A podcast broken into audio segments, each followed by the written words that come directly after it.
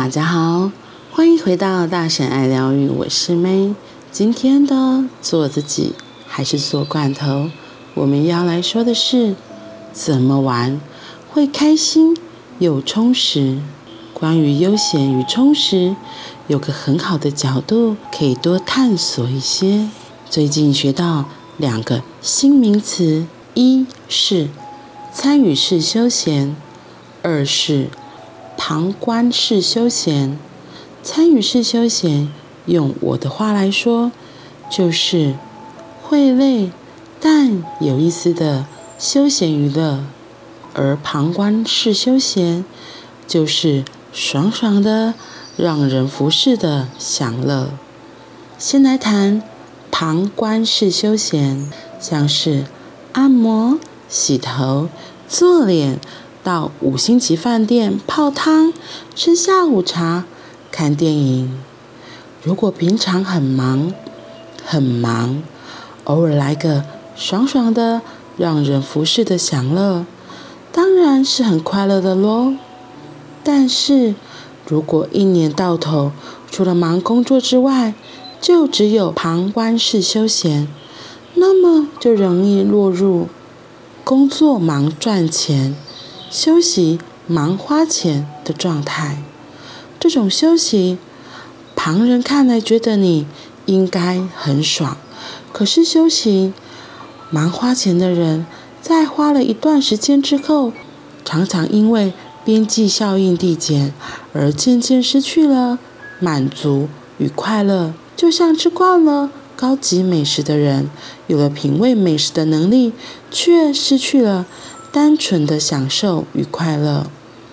从另一个角度来看，人有两种快乐的方向，一个是 comfort，二是 fresh air。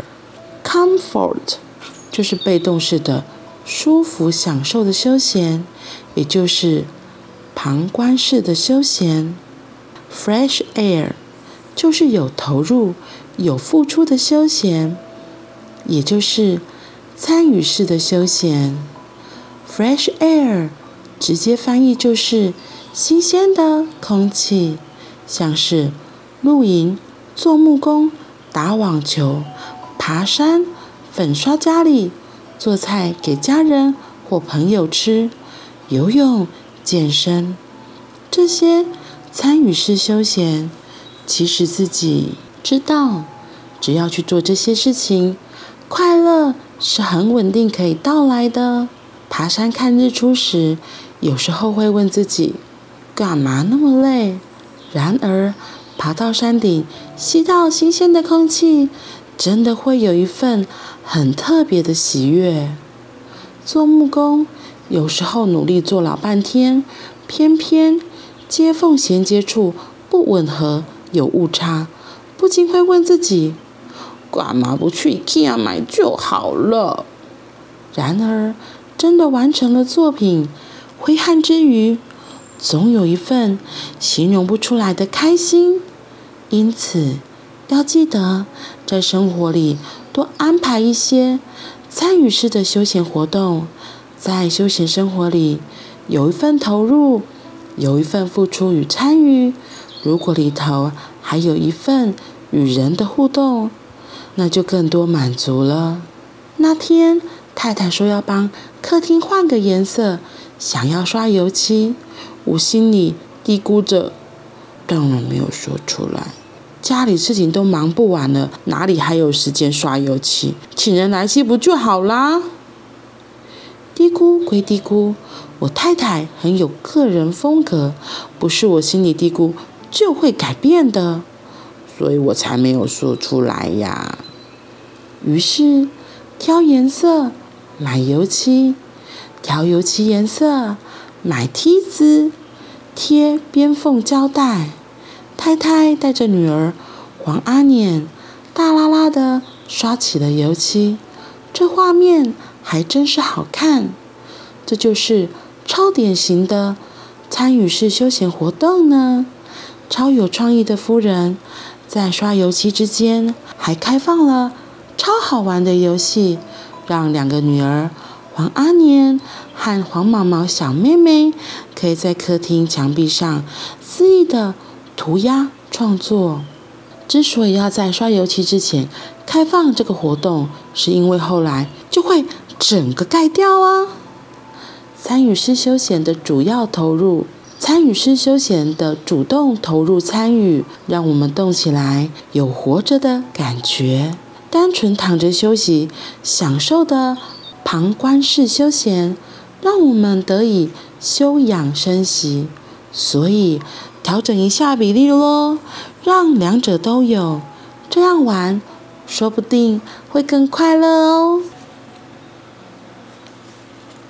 怎么玩会开心又充实？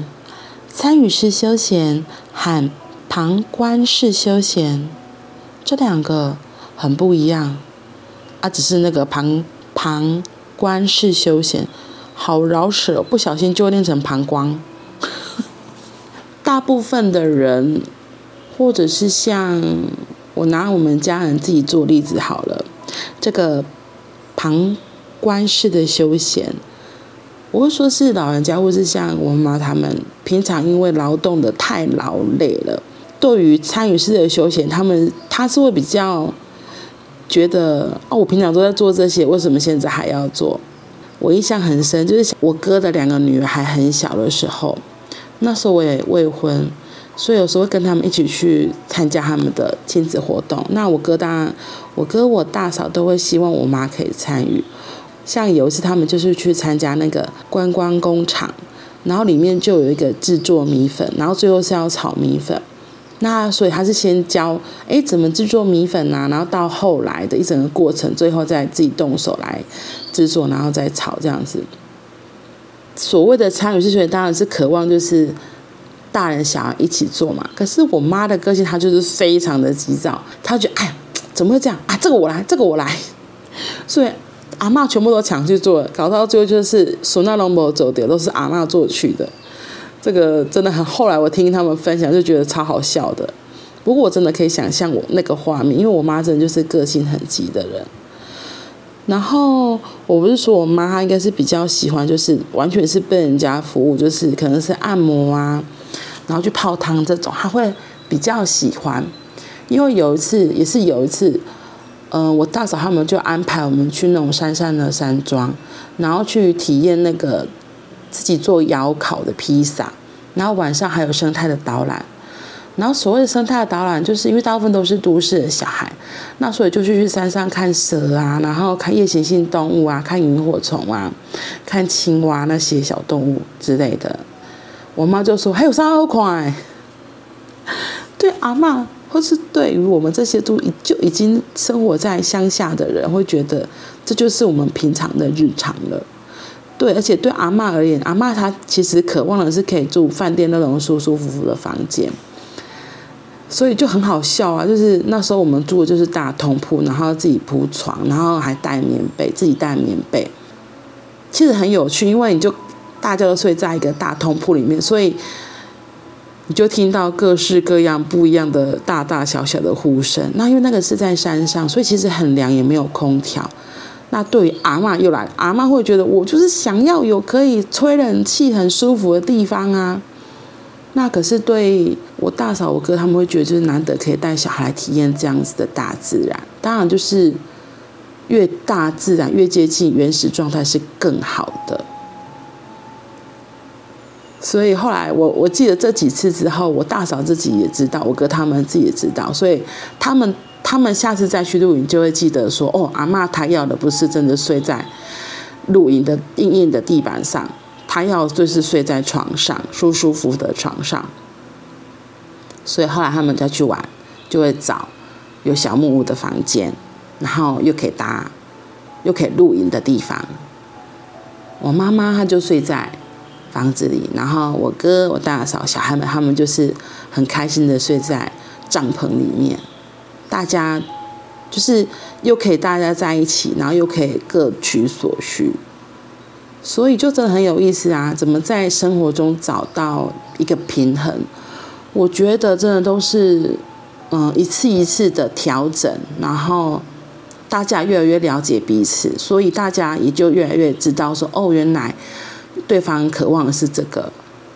然后我觉得一开始很妙，我妈她可能也不太会表达，然后后来慢慢，我觉得就是在学习的过程中，因为小孩子他的表达是很直接的，像我哥的老二，他就是显示者，所以他就是有什么就说什么，他想出来就讲出来了。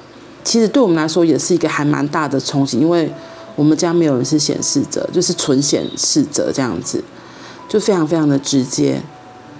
那可是也是因为这个小孩，我们我觉得我们大家都有很多的不一样，就是是一个小天使。嗯，也因为他的很多的敢直言直说，我们也会挑起我们自己。哦，那原来我们其实也是可以表达的。我们不是只有小孩可以表达需求，大人也可以表达自己的需求。对，然后在这过程中，家人就是可以越来越靠近，因为当开始敢说出自己的心里的话，表达自己的真实感受，大家才会知道哦，原来你是这样想的。所以参与式的休闲，旁观式的休闲，就是自己去拿捏那个平衡。有时候可以参与式多一些。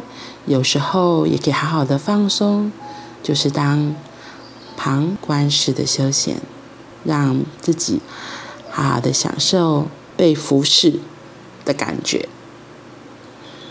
好喽，那我们今天就先到这里了，我们明天见，拜拜。